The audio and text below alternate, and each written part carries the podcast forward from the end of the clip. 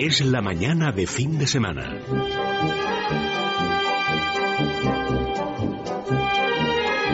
La hora de motor 16.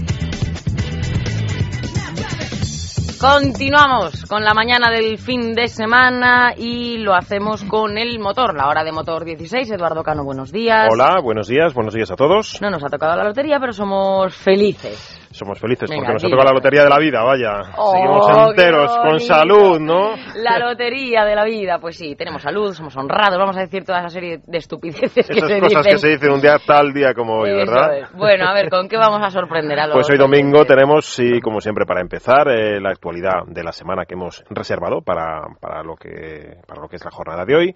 Después vamos a abrir eh, un debate sobre un estudio, un reciente estudio que se ha publicado sobre la seguridad en las carreteras europeas, pero en concreto mm, un estudio que se centra en los tramos eh, más peligrosos de, de las carreteras y sobre todo de las que nos eh, importan en España.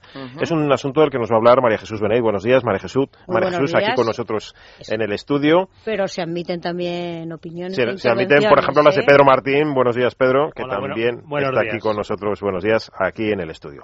Bien, y después de hablar de carreteras y de tramos negros y de tramos peligrosos, abordaremos precisamente con Pedro la prueba que ha realizado del nuevo SEAT León con motor, pues quizá que el motor más, más redondo, pienso, Pedro, o por lo menos uno de los que más puede interesar a, a la audiencia. Yo creo que prácticamente la mitad de la gente que compre el León puede, puede optar ir a- por este, puede ir a por este, sí. coche. Pues hablamos del, del motor de gasolio 1.6 TDI de 105, eh, 105 caballos, perdón, que en este caso hemos eh, analizado, o Pedro ha probado en profundidad con cambio automático DSG. Ujú. También en el tiempo del retrovisor y al hilo de lo que solemos hacer con este tipo de pruebas así contundentes como este León, pues vamos a, a repasar eh, con Pedro eh, un coche que en cierto modo se puede calificar casi como el ancestro del León, que son esos algunos recordarán SEAT Ritmo y su sucesor SEAT Ronda, ¿verdad? Bueno, eh, también eh, vamos a ver qué tal resultado eh, dan las furgonetas en caso de choque en ese Euro NCAP del que hemos hablado en otras ocasiones para los turismos. Por último, y en el tiempo del diccionario de motor 16 que recuperamos para la jornada de hoy, hablaremos de los nuevos sistemas de alumbrado, de luces de los coches. Hablamos de xenon, habla la gente va empieza a hablar de LED.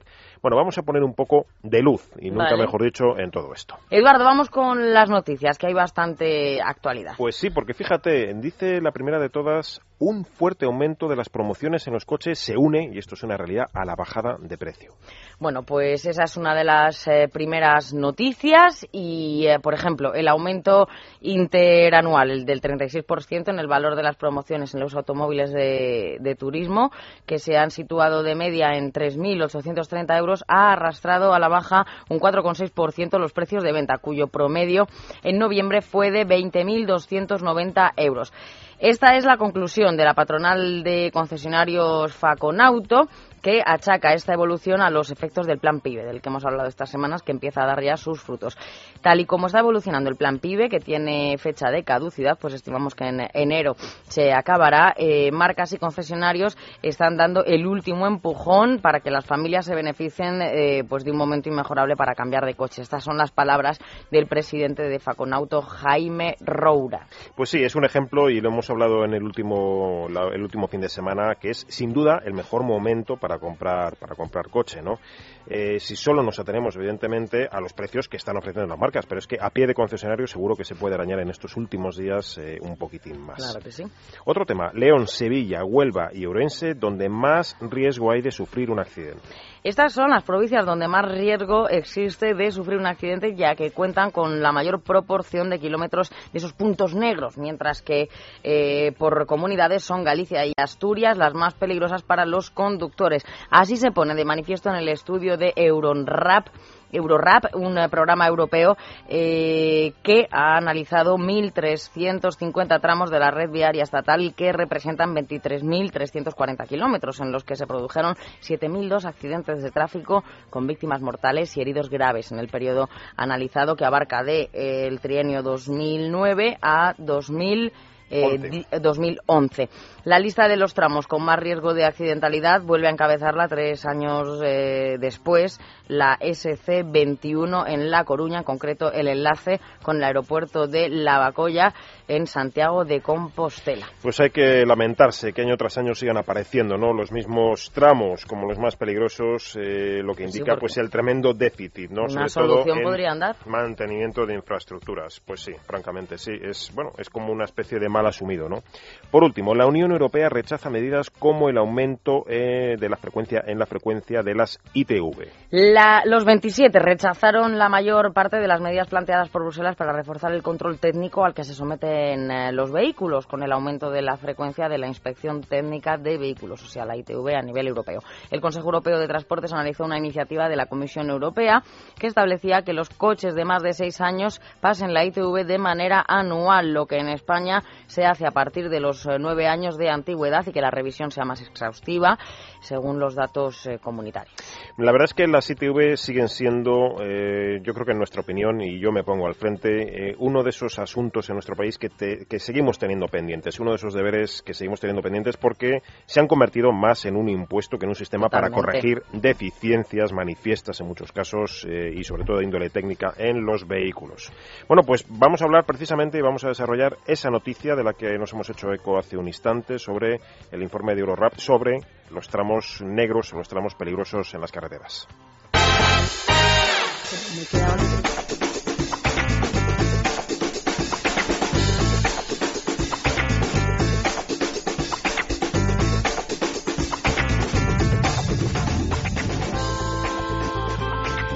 Debate, debate sobre el tema que nos trae eh, María Jesús, que además eh, siempre hablamos de, pues, de seguridad más o menos siempre hablamos de seguridad y en este caso es la seguridad de las carreteras.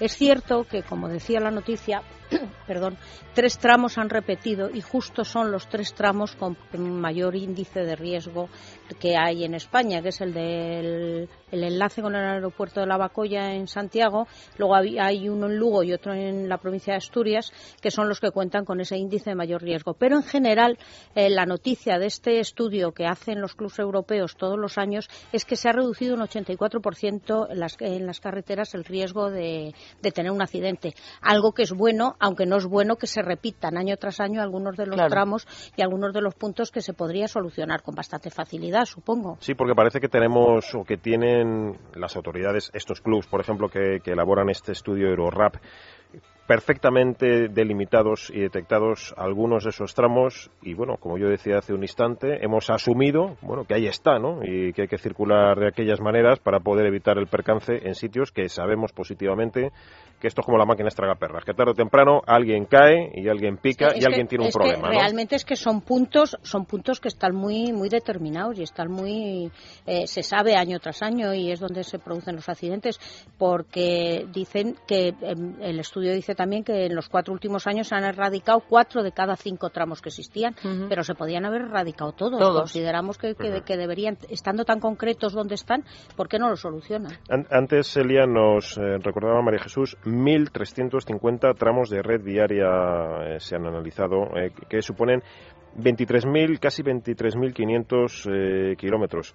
Hablan de tramos donde se han producido nada menos que 7.000 accidentes con víctimas mortales o heridos graves. Son, son datos contundentes, ¿verdad? Es que, es que son muchos, son muchos, es un número muy alto, son muchas, son muchas víctimas las que, las que hay. Pues María Jesús, lo que he estado mirando el estudio y hay una cosa que destaca que me parece muy importante, que circular por una carretera de doble sentido de este tipo, eh, que son las más peligrosas según el estudio, eh, pues es mucho más peligroso que circular por una autovía. Yo lo que sí que quería decir es que eh, sé que hay políticos que todavía están dándole vueltas a la cosa de, poner algún tipo de peaje a la circulación por autovías, algún pago y tal.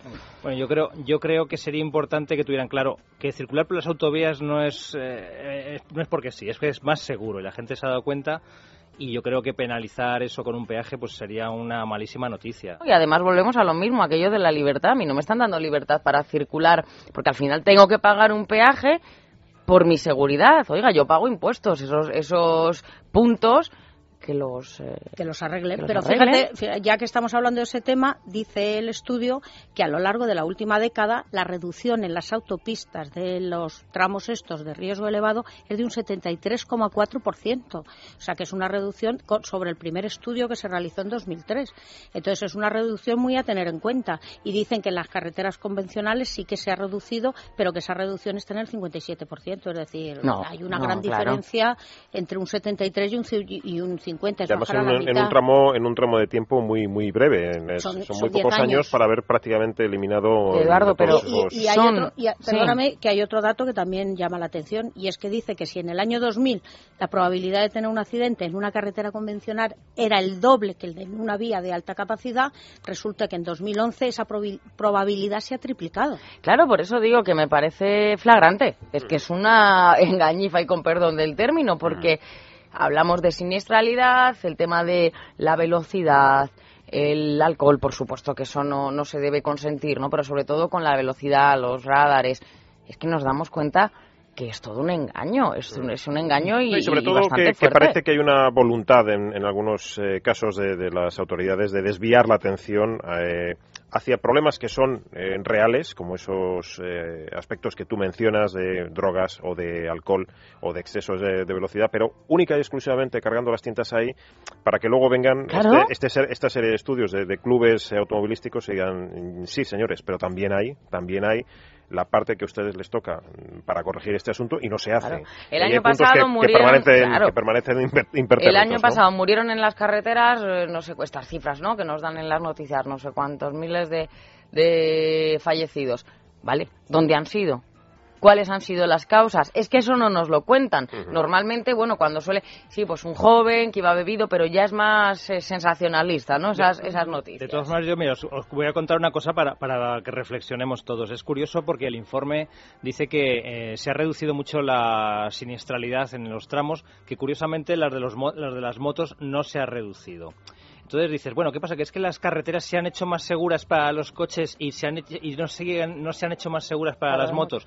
Yo lo que quiero decir aquí y es romper una lanza en favor de la industria del motor y es que en estas cosas influye mucho la seguridad del propio vehículo. También. Es decir, hay menos siniestralidad porque las carreteras sean mejores, por el carné por puntos, vale, pero porque los coches ahora es mucho más complicado que tengan un accidente debido a su sistema de seguridad activa, control de estabilidad, ABS y demás, y porque cuando se tiene el accidente Son mucho más eh, son mucho seguros. más seguros porque nos protegen mejor. Es decir, hay accidentes en los que antes, hace 10, 15 años, te matabas y ahora te bajas diciendo cómo he dejado el coche, El coche, pero estás sí. llamando a casa para decir, oye, llegaré tarde a casa porque Sí, me sí, pego sí, un golpe. sí, sí, sí. Entonces, eh, ¿y qué ocurre? Que con las motos ese avance no ha sido tan notorio, porque las motos pues van introduciendo el ABS muy poco a poco, pero no tienen eh, sistemas de protección como tienen los coches. Entonces, por eso está aumentando la proporción de muertos de usuarios de motos. por el descenso, por el descenso, digamos, de la mortalidad sobre cuatro ruedas. También, también hay otra cosa que pone que destaca el estudio, es decir, las motos, eh, igual que nueve de, ca- de cada diez tramos de los que estamos hablando de riesgo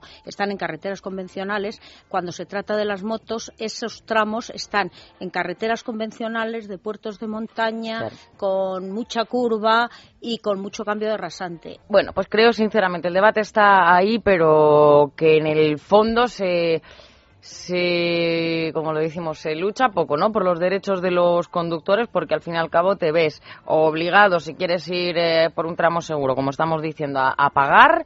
Y si no, bueno, pues es una carretera con la que tienes que ir con los cinco Sí, sentidos. vamos, a, vamos a tomar, Y- digamos, eh, la responsabilidad, pero todos. Todos, No solamente todos. el conductor, sino todo, todo el mundo que tiene su Lo- parte alícuota, Y ¿no? con esto acabamos ya que tenemos que ir a publicidad, pero eh, lo mismo que pasa en la ciudad, no pagamos un impuesto de circulación religiosamente. Oye, ¿por qué me tienen que poner eh, de- todo ya prácticamente zona azul y zona verde y zona...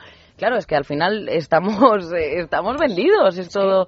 Es la vaca que ordeñar el Pero coche vamos, bueno, totalmente, totalmente. Y además yo diría que la conclusión de este estudio precisamente es ese. Pensemos más en las vías rápidas que son más seguras y dejemos un poco fuera o por lo menos no las penalicemos. Sí. Publicidad, me está diciendo David, que es exhaustivo con esto de los tiempos, y enseguida volvemos con Eduardo. Pues volvemos con esa prueba del Seat León de última generación. Ahora, de motor 16. Es la mañana de fin de semana.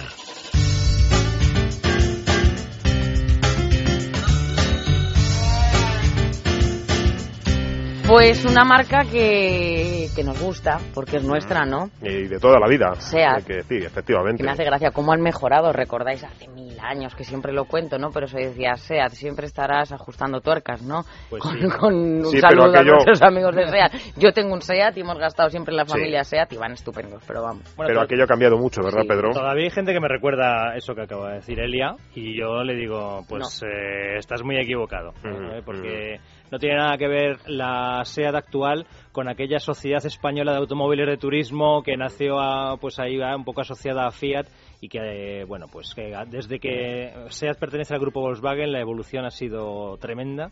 Y que has tenido, perdona Elia, ocasión, Pedro, de probar con motor, pues antes decíamos, quizá el coche, la versión, quiero decir, más redonda, más apetecible, más sugerente para la, para la clientela, para nuestros oyentes, que es ese turbo diésel 1.6 TDI con 105 caballos. Sí, el nuevo León llega con cuatro motores diésel, eh, 1.6 TDI en versiones de 90 y de 105 y 2.0 TDI en versiones de 150 y 184. Realmente yo creo que para el grueso del público este que hemos probado, el de 105 caballos, es el que más le va... La relación, digamos, precio, Sí. mm, prestaciones, rendimiento es el más, el porque más gasta poco y luego es un coche bueno que con 105 caballos pues va bastante bien o sea tendría que ser ya un rendimiento un, un uso por ejemplo en el que vamos cinco personas y en un puerto de montaña aire acondicionado puesto para Todos los handicaps para Sí. decir, me falta motor, que, ¿no? Que, que te pueda faltar un poco o que te pueda apetecer ir un poco más deprisa, pero incluso en esa situación el coche pues, cumple. Y luego además es que el motor, aunque siga anunciando 105 caballos como antes, le han mejorado bastante. Y, y lo que ocurre es que esos 105 caballos los da a un régimen mucho más bajo que antes, que eso es importantísimo, porque estás disfrutando de, de más potencia en un uso normal, Claro. cuando vas por ciudad o cuando vas a hacer un adelantamiento. Hace un instante, si me permite, Celia, decíamos eh, fuera de micrófono que yo que he visto el coche por primera vez en directo, eh, se aprecia, es de hecho un poquito más corto que el anterior, ¿eh? Pero eh, sí, quizá por problema o por motivos, perdón, de diseño, se aprecia un poquito más compacto, más recogido, diría yo, ¿no? Es lo que iba a decir, se asienta sobre la plataforma del A3, ¿no? Del Golf. Entonces eso ha hecho que se... Pero además, sobre todo, eh, aun, aun siendo el coche más, que de hecho es un poquito más corto, es más amplio por dentro. ¿Cómo, es, eh, cómo Pues nos mira, explicas esto? efectivamente está hecho sobre la misma plataforma que tienen el nuevo Golf y el nuevo Audi A3. Es una plataforma revolucionaria que en Volkswagen llaman MQB y sobre la que van a venir mm, no, no unos pocos coches más, decenas de coches más, porque bueno, anda un poco con la clave que es una plataforma que se puede adaptar a muchos tamaños de coche.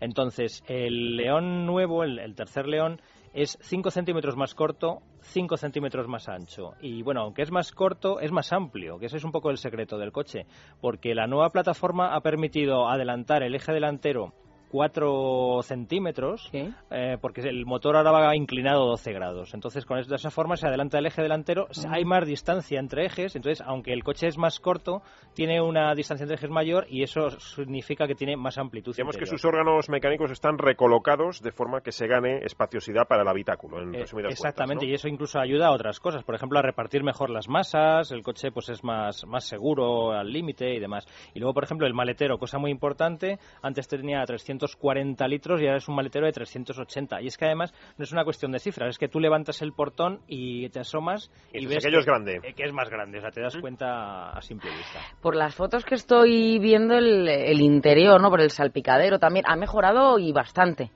El coche está muy, Yo creo muy que el. Seat León, el anterior, adolecía de eso, precisamente. Sí, quizá la presentación, sobre todo interior, no terminaba de ser con estar bien hecho, porque es. el ajuste, las calidades son notables eh, ya desde hace muchos años, también en la Sí, pero demasiado sencillo, ¿no? Quizá Probablemente el- un tanto, vamos a decir, plasticorro. Esto no sucede en el coche de, de Eh, ahora, la, la mejora del interior ha venido por dos caminos. Uno, por ese aspecto, es decir, eh, tú entras en el coche y, pues no sé, pues tiene una pantalla táctil a color, tiene un display central en la instrumentación con montones de informaciones que además eh, nos aparecen de una forma muy en plan tablet, ¿no? por así decirlo.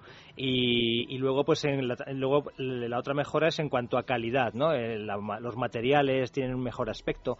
A ver, no se llega quizá a la sensación que tienes cuando te subes en el nuevo Golf o en el nuevo Audi A3, porque el grupo Volkswagen sigue queriendo tener esa, ese escalafón que tenía hasta ahora, ¿no? El Audi A3 en la cúspide, el Golf inmediatamente por detrás y el León un poquito por debajo.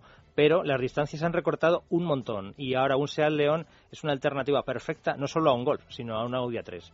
pero no solo por el tacto de los materiales, sino que cuando te pones a rodar con el coche, esa sensación de coche agradable, que pisa bien, que te filtra la carretera. la verdad que la mejora es eh, importante. Ya el León anterior iba muy bien, pero aquí según te subes notas la mejora. Eduardo estará conmigo, el anterior León eh, quizá respondía muy bien, ¿no? Pero quizá también adolecía un poco de, pues, suele decir, es que parece que pesa poco el coche, ¿no? Como que es demasiado ligero. ¿Esto ha cambiado también? Bueno, la sensación es de aplomo, pero curiosamente el coche pesa menos. O sea, te voy a poner un ejemplo. Este, esta versión que he conducido esta semana es una versión diésel de 105 caballos con caja automática de 7 marchas. Bueno, eh, pesa 84 kilos menos que la misma de la generación anterior. Y 84 kilos es un montón. Es, decir, es como llevar siempre a una persona menos, ¿no? Es, para que nos hagamos de, buena talla, además. Sí, sí, es, como si viajamos, cuando antes íbamos tres, ahora como si viajáramos dos, ¿no?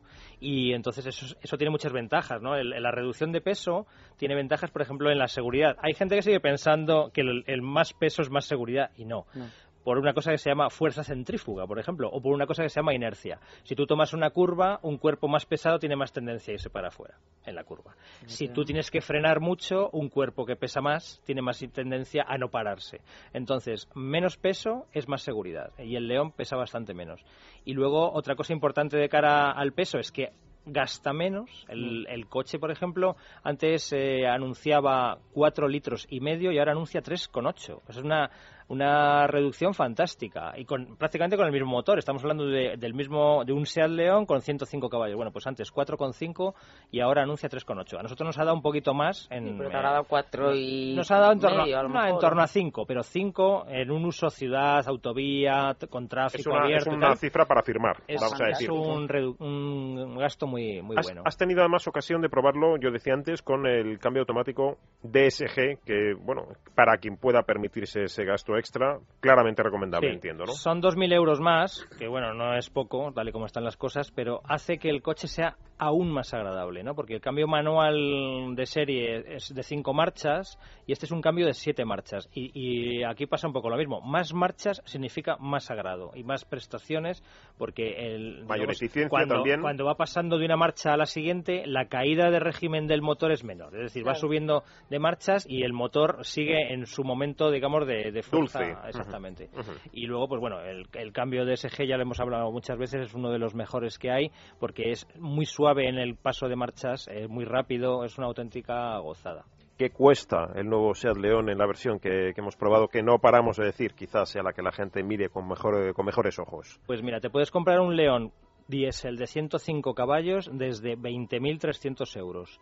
Si le quieres con un acabado un poco mejor, que es justo el que hemos probado, el Style, que viene bastante más equipado, tienes que pagar 1.600 euros más. Pero bueno, el, el, Reference, que es el básico, ya viene muy bien, ¿eh? o sea, el de 20.300. bueno, si pagamos el Style, 21.900 y si ya le queremos con cambio de SG, como el que hemos probado, 2.000 euros más. O sea, el que hemos probado vale 23.900. Pero no hemos hablado de PIBE ni de nada por el estilo. este es el precio tal cual. Y luego, pues, nos buscamos la vida en el concesionario porque ahora hay mucho, muchas cosas que que, hacer. mucha, mucha, mucha cera por quemar y mucha. pues es, el precio, es el precio que tenía el anterior Ser León prácticamente y con muchas mejoras. O sea, yo creo que merece la pena. Muchas mejoras y mucho más tecnológico, ¿eh? o sea, porque. Eh, por poco dinero podemos poner una serie de opciones que hasta ahora eran reservadas a coches de lujo. Os pongo solo un ejemplo. Es el primer coche de su clase que en opción ofrece faros de LED integrales, es decir, todos los faros del coche son de LEDs de los que ahora después vamos, vamos a hablar. Eh, por último, ¿te atreverías a, digamos, a confirmarlo como el coche, no voy a decir por excelencia dentro del segmento, vamos a decir generalista, pero sí una de las apuestas eh, a las que la gente puede dirigirse o fijar la mirada Pues sí, con, es- con el acierto casi asegurado de... Eh, quien quiera comprarse un compacto, yo en ese grupo de, pesos de- pesados ahí de cinco coches, por así decirlo, de tres o cinco coches a valorar, el León debería estar ahí. Bien es cierto que el Golf nuevo eh, Mm. es solo un poco más caro, ahí ha hecho un esfuerzo muy grande Volkswagen, solo un poco más caro y viene un poco mejor equipado. O sea que la- ahí va a haber mucha lucha. Dame algún lunar del León que no te haya gustado. Pues mira, curiosamente, el borde de carga del maletero lo han dejado más alto que antes. No me explico por qué, porque además en el nuevo Golf, que ya va- le lleva la misma plataforma, es 7 centímetros más bajo. Bueno, pues el borde de carga, o sea, cuando vas a subir un- una maleta muy, muy pesada y tal, eso es un poco incómodo. Y luego, por ejemplo, el cinturón de seguridad delantero, o los cinturones de seguridad delanteros, no son regulables en altura, que me ha parecido muy llamativo también y no muchas más cosas. Eh, lo que decía antes, que las prestaciones a plena carga pues no son estratosféricas, que a lo mejor si alguien está pensando en usar el coche con mucha familia y en carreteras de montaña, pues le recomendaría quizá el diésel de 150 caballos. Qué bien. Poca, poco, poco que corregir en un coche que sí, efectivamente yo creo que mejor que nunca, ¿no? Y que más que nunca pues está ahí pues para todos aquellos que, que se fijen en él y que pueden ser muchos a, a raíz de su atractivo. ¿Hablamos del ritmo y ronda? Hablemos de sus ancestros.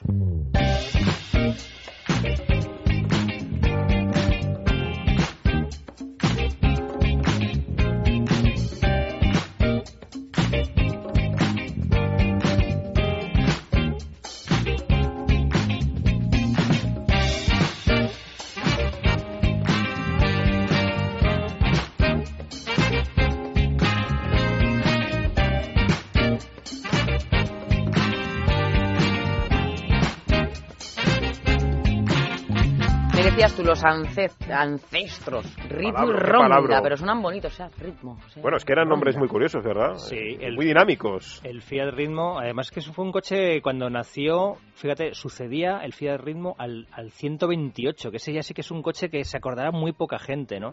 Pero el Fiat Ritmo, por ejemplo, tenía unos paragolpes plásticos de color negro con los faros redondos. Redondos, in- incrustados Eh, casi, sí, ¿no? que bueno, tenía una estética muy muy llamativa, ¿no? Y bueno, pues llegó el Fiat Ritmo en 1978, es un coche que estuvo vendiéndose hasta 1988 y fue sustituido por el Tipo, ¿eh? el Fiat. Bueno, pues eh, un poco lo que voy a hablar es del Fiat Ritmo versión española, es decir, del Seat Ritmo, ¿no? Es un es un coche que estaba fabricándose en España bajo licencia de, de Fiat.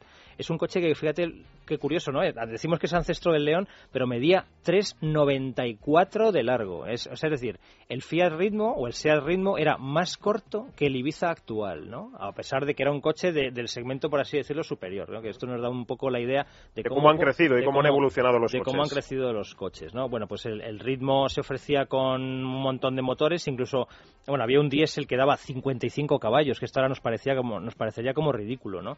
Y Sobre la- todo porque antes has hablado, perdona Pedro, de ese León de nueva generación que tiene 150, es decir, tiene 100 Sí. caballos más que aquel Sí, diésel no, genuino, ¿no? ahora es que incluso lo hay con 184, el nuevo León. 184, bueno, pues el ritmo daba 55 y luego ya en, eh, un poquito más tarde salió un motor con 60, ¿no? Que era como una mejora tremenda. Y llegó a tener incluso una versión deportiva que en España prácticamente no se vio, que se llamaba el ritmo Abarth, que daba 125 caballos, pues con avances de la época que eran sorprendentes, ¿no? Para los más quemadillos, ¿no? Tenía discos ventilados delanteros, tenía eh, una nueva caja de ZF, ¿no? Pues ZF es una- un fabricante de los mejores que hay de caja de cambio, pero aquello se anunciaba como madre mía, ¿no? Y tenía una suspensión revisada, ¿no? Pues bueno, pues ese era el ritmo Abarth. Bueno, pues eh, se estaba fabricando el Seat Ritmo y, llegó un poco el cambio en la relación entre Fiat y, y Seat. Entonces Seat se aproximó al, grupo Volkswagen y entonces nació el Seat Ronda. ¿Qué ocurría? Que el, el Seat Ritmo eh, pues eh, y el Seat Ronda eran prácticamente iguales en lo importante, ¿no? Y eh, lo que pasa que Seat encargó a un diseñador llamado Fisore eh, que bueno pues se adaptara al coche y lo hiciera nuevo y a Fiat esto no le gustó nada, no le gustó nada porque decía que el coche era prácticamente el mismo. De hecho, el diseñador del ritmo, que era Giugiaro, eh, apoyó a Fiat. Le dijo que efectivamente que ese coche que había hecho Fisore Era un plagio. era un plagio, ¿no? Bueno, la cosa se, se calentó tanto que Fiat acabó acudiendo al, al Tribunal de París, al tribunal, a la Corte Internacional de Arbitraje, y bueno, pues puso una, una demanda a SEAT porque decía que el Ronda era un ritmo realmente. Y, SEAT hizo una cosa muy curiosa, pidió a ver si podían llevar un coche allí al tribunal, ¿no? Y llevaron un coche negro, completamente negro, con todas las piezas que habían sustituido pintadas en amarillo, ¿no? Entonces, claro, aquello era cantosísimo, ¿no? O sea, y, decían, y había muchas, ¿no? Muchas piezas, ¿no? Y entonces, claro, que, digamos, en apariencia podía ser una generalidad muy común al detalle, aquello sí tenía sus cambiaba, matices, claro. Exactamente, había muchas piezas que cambiaban, ¿no? Eh, pues eh, sobre todo en el frontal, en la zaga, el, el, lateral era un poco más parecido, pero incluso también había cambios, y luego en el interior. Bueno, el caso es que convencieron a, a los jueces eh, dieron la razón a SEAT y le dijeron que podían vender el Ronda en todo el mundo y que incluso eh, podían seguir adelante con el proyecto de un Ronda de tres volúmenes, es decir, con maletero separado, que acabó siendo el Málaga. ¿eh? Entonces, bueno, pues una historia muy curiosa. Y luego, pues decir cosas del, del Ronda, ¿no? Que, que el, bueno, el Ronda se vendió entre 1982 y 1986, que cuando se dejó de vender no hubo un sucesor, con lo cual, hasta que llegó el primer León, SEAT durante 12 o 13 años no tuvo un coche en ese segmento. Y, y, por ejemplo, cosas curiosas, que había un Ronda Crono, mucha gente se acordará, que daba 105 caballos, pero que incluso mmm, sacaron los de SEAT una versión Crono 2.0, que esa era, bueno, era super, la, la super exclusiva, ¿no? Porque por lo visto les eh, tenían por ahí mil y pico motores del 131 Diplomatic, y estoy hablando un poco de, de la arqueología del automóvil, ¿no? Del SEAT 131 Diplomatic, motor 2 litros de 118 caballos, bueno, pues se lo colocaron al Ronda Crono y hicieron una versión deportiva que era, pues... Qué mejor forma más. de dar salida a aquellos motores que estaban en el baúl de los recuerdos, ¿Os ¿no? acordáis de la gente que esté en casa ahora escuchándonos, si tienen la posibilidad que vayan a internet y pongan, por ejemplo, SEAT Ritmo? o los que no les cuento, ¿os acordáis de la película Perros Callejeros? Por la historia del torete. Sí, sí, ¿Eh? sí, bueno, sí. pues una de las persecuciones míticas Ah. de esa película está hecha con un SEAT Ritmo, o sea que, Sí, sí, sí. fíjate. Pues nada, ritmo y ronda, los, los, los antecesores, los ancestros de, ese, de León. de ese nuevo SEAT León. Del Ronda se vendieron 177.000, de ellos, eh, pues prácticamente todos, 167.000 en España. Es decir, que muchos de nuestros oyentes seguro que... Y Crono, Han- decías han hace un instante, era casi la librea deportiva, digo entre comillas, porque hubo un Fura, un Fura Crono, ¿no? Que es a su vez el ancestro de los actuales Ibiza, ¿verdad? Lo más. El, el Seat Fura Crono era un deportivo de la época que daba 75 caballos, que ahora decimos, Mira, mira. bueno, para la época era mucho, No, ¿no? no, para la época era, pero, ahora, por ejemplo, sobre todo la gente joven que nos escuche dirá, pero ¿cómo va a haber un deportivo de 75 caballos? Bueno, pues sí era deportivo, porque además los coches eran más ligeros que Muy, ahora. muy, muy ligeritos, muy poco pesados. Eso para la época era un pepino. Era un pepino. bueno, publicidad y enseguida estamos de vuelta, Eduardo. Pues mira, con esa seguridad de los furgones, digamos de los monovolumen derivados de furgón. La hora de motor 16. Es la mañana de fin de semana.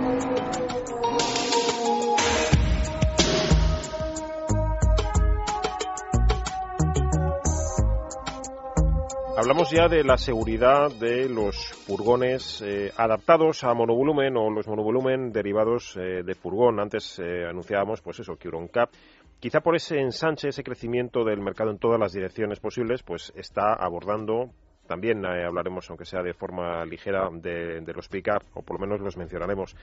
Porque, bueno, son coches que cada vez van teniendo mayor eh, introducción en el usuario medio y a la gente también le ocupa, le interesa saber si ese coche en el que ha puesto sus ojos o, o sus anhelos, pues es seguro, o por lo menos eh, qué seguridad tiene en relación a lo que tanto se cacarea de los turismos ¿no? y de los utilitarios de, de toda, de toda índole y condición.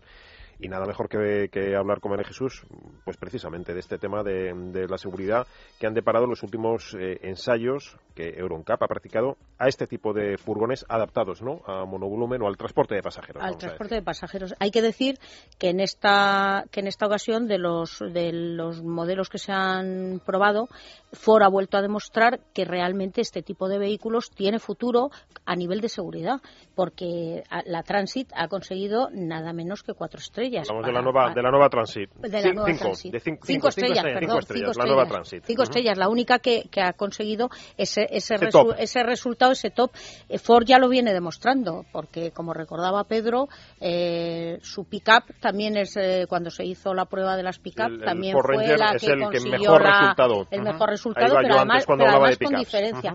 En este caso, los técnicos de EuroNCAP resaltan que la Transit es la única de los vehículos que se han, que se han probado. Tendremos, tenemos que decir que fueron la Traffic de Renault, y fue fue también la Citroën, Citroën, Jumpy. la Citroën Jumpy, el Hyundai H1 eh, y, el, el, Peugeot Expert también.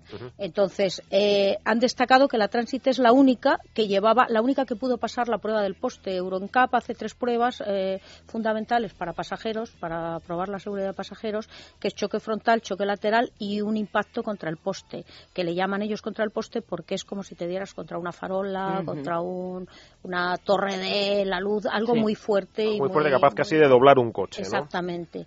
Y eh, de estos modelos, los únicos, el único que lo ha pasado ha sido la, Transit, porque los demás no lo han podido hacer por carecer de seguridad, de sistema de seguridad de airbags, concretamente para protección de la cabeza, mm. que es fundamental en este tipo de pruebas. Mm. Eh, ya parece que los fabricantes implicados en este, en este test eh, han mostrado su intención de montar eso en sus modelos. Luego ya supone que la intención que tenía EuroNCAP mm, de alguna manera se consigue porque eso lo van a tener teóricamente y supongo que más modelos. Porque además, eh, Pedro, yo creo que lo que los fabricantes han detectado es que se pueden vender coches no solo para cuadrillas de trabajo en este tipo de vehículos y que a las familias en un momento dado, sobre todo por ejemplo a profesionales autónomos, les puede valer de una forma digamos bivalente un vehículo de este de este tipo, pero con las condiciones, con los requisitos adecuados, ¿no? Exactamente, o sea, e, este tipo de coches se venden en un porcentaje elevado a, gente que lo va a usar para su familia o a gente que va a transportar a pasajeros, no sé, pues hay veces que te van a buscar a un aeropuerto y te vienen a buscar en un vehículo de este tipo transfer de este tipo, sí,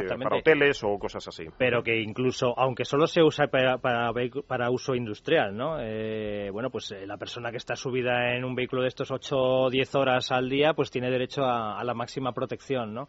Y sí es cierto que estos vehículos, y pasaba lo mismo con, con los pick-up, eh, son unos vehículos que por su estructura, ¿no? De, pues normalmente hecha sobre largueros, sobre travesaños. Eh, muy poca chapa, vamos a decir poca también, chapa, muy huecos. pensando más en la rigidez y demás eh, bueno, pues eh, descuidaban un poco esa protección, ¿no? por ejemplo, el, eh, cuando chocas contra algo que absorba bien ese choque, ¿no? Entonces, pues con los pick-up pasaba, ¿no? A lo mejor el coche no se deformaba mucho, pero los que van dentro del coche se, deformaban. Se, deformaban bastante, ¿no? Y, curiosamente, pues Ford, esto, estas cosas además no son fortuitas, ¿no? Esto eh, se nota que, por ejemplo, Ford ha tenido claro, ha dicho, voy a diseñar los futuros productos, sea cual sea el segmento ya sea un pickup como el Ranger, ya sea una, un vehículo de uso industrial como el Transit, y, pero quiero que tenga la máxima protección y ahí están los resultados cinco estrellas ¿no? que, que, es bueno pues digno de alabanza además también alaban también alaban los técnicos también alaba el consorcio europeo que la,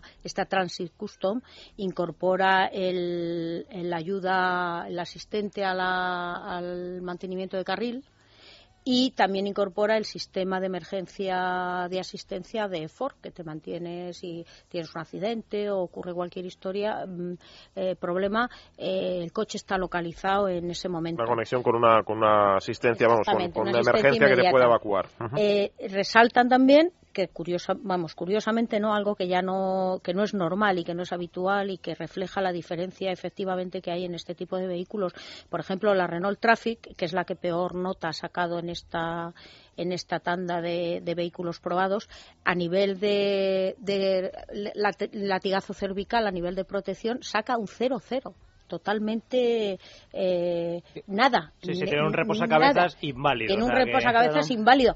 Tampoco es que tengamos, tengamos en los otros mucho, porque el, trío formado por la Citroën Jumpy, el Peugeot Spert, que eh, realmente que son el mismo que, son el mismo el mismo vehículo eh, resulta que tiene saca un 0,5 o sea que tampoco se libra. Sin embargo, volvemos otra vez, y no es que queramos repetir y queramos, pero hay que resaltarlo. En este, en este apartado, la, la Ford Transit tiene un 2,4 puntos. Es decir, que, que, se nota, que se nota mucho la diferencia. También se quejan y son malos los resultados a nivel de peatones, a la protección de peatones. Eh, parece que no se hasta ahora los fabricantes no se han preocupado en absoluto de tener en no anda con la tecla en, diseños que preserven en, la, en la medida de lo que mejor puntuación saca es Ford y es un 48% los puntos. O sea, tampoco es que sea, Nada especial. Tampoco es que sea ninguna maravilla. Es, curioso, por ejemplo, que Renault, que es una marca que ha demostrado durante muchos años mucho empeño. sabe, mucho de seguridad. Fue, los que empezaron a sacar las primeras cinco estrellas y los que empezaron a, a, motivarse. Laguna, el Laguna fue el primer coche que obtuvo cinco estrellas, ¿eh? por delante de coches de marcas premium y demás, y que tienen montones de coches con cinco estrellas. Bueno, pues parece ser que en el tema de vehículo industrial mm, se han dormido un poquito, pero vamos, estoy seguro que para la próxima generación tomarán medidas porque porque efectivamente los vehículos industriales pues tienen derecho a la misma seguridad. Además es que me ha gustado cómo ha calificado los responsables de EuroNCAP a la seguridad en este segmento. Ya han hablado de inmadurez. Inmadurez, ah. exactamente. inmadurez, que me ha gustado mucho porque es cierto pues nada, pues a esa, ver esa es la historia y yo creo que se va que se va a conseguir igual que se está consiguiendo con el resto de, y sobre todo porque muchas, segmentos. Decías, eh, decíais eh, tanto María Jesús como Pedro hace un instante que son en muchos casos tecnologías probadas y amortizadas de otros segmentos que ahora ya a costes muy razonables son exportables a este tipo de vehículos para garantizar, para asegurar esa, esa seguridad de sus La protección de, la cabeza de la que hablan que falta, o sea, se valoran las plazas de un reposacabezas, nada menos. Eso, lo lleva, eso lo lleva todo, lo lleva todo coche. Claro. Y además me, me llama la atención como el tema lo de los peatones, ¿verdad? La seguridad de los peatones, pues por atropello y todo eso, cada vez se está investigando más, no solo en las furgonetas, sino en los propios... Hombre, claro.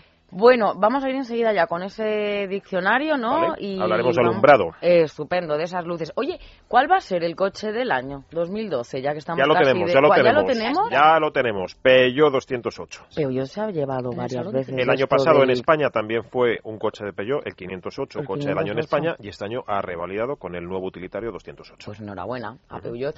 Nos vamos a ir con las luces.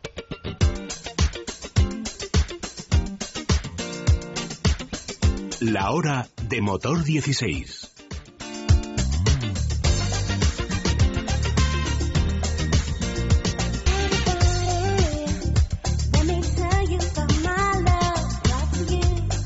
Amigo Pedro, ¿cuáles son los términos que nos traes hoy que vamos a aprender? Ya tengo papel y, lápiz. Para apuntar, ¿no? En el diccionario de motor 16. Pues, eh, a ver, ¿sabes lo que pasa? Que hace unos años mm, la gente decía, mi coche tiene faros y tiene luces de posición, largas y, cortas. Las largas y las cortas. Y luego algunos tenían antiniebla y no mucho más. Bueno, ahora lo que pasa es que cuando vamos a comprar un coche empezamos a encontrarnos nuevas, nuevos términos, ¿no? Y es, pues bueno, voy a arrojar un poquito de luz, nunca mejor dicho, sobre esto. Mira, eh, a ver, ahora nos encontramos, por ejemplo, luces de xenon. Nos dicen, lleva luces de xenon. Bueno, pues esto es un, un sistema que lleva una especie de descarga de gas interior, no lleva la típica lamparita que lleva un faro normal. Y entonces lo que hace es que tiene una iluminación mucho más blanca, es decir, una luz muy parecida a la del día, entonces alumbra pues de una forma pues mejor, mucho más seguro. Entonces, cuando nos dicen faros de xenon o faros bi-xenon, bueno, pues faros de xenon significa que el coche lleva luces de cruce de xenon y las largas siguen siendo unas luces de lámpara normales.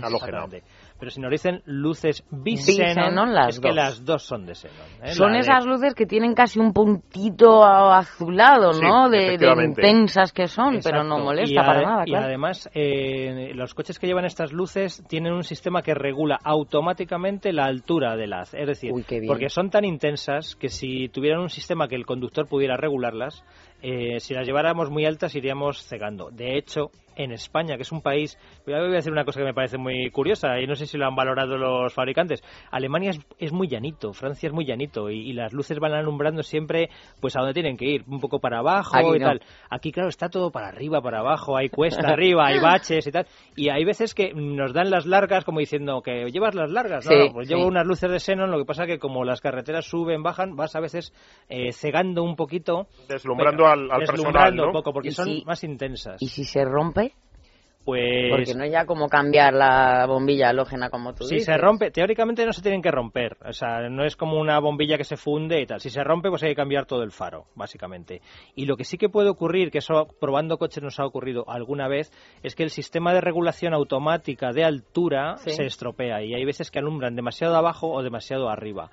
Arriba es que voy alumbrando incluso los nidos de los árboles, ¿no? O sea que muy arriba. Entonces, en esa situación es taller. Hay que ir al taller a que nos lo regulen. Además, si me permites, Pedro, eh, eso, ese sistema del que hablas de autorregulación es obligatorio por ley para este tipo de vehículos y también el lavafaros, Exacto. todos estos coches, cualquiera que se, que se acerque a ellos y lo Los vea, parabrisas estos que estos pequeñitos que ve que mueve, que, que sacan agua, que proyectan agua eh, en los faros, son obligatorios para este tipo de sistemas. Exacto, sí. Cuando un coche lleva luces de xenon o bisenon, tienen que llevar eh, tanto la regulación automática, que esa no la vemos, simplemente es que se regula automáticamente y ya está, o los lavafaros. Y, y un matiz más.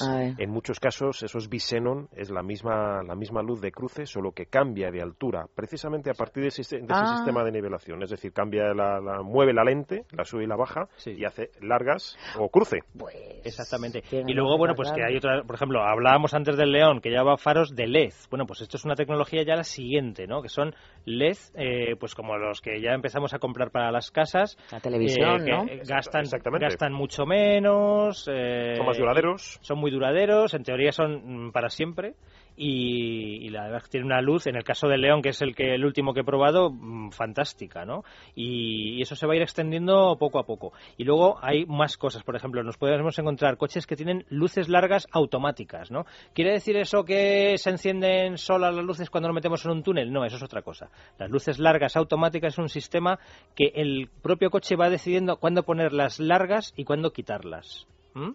Es decir, vamos detrás de un coche por la noche y el propio coche sabe que tenemos un coche delante, con lo cual vamos con las de cruce.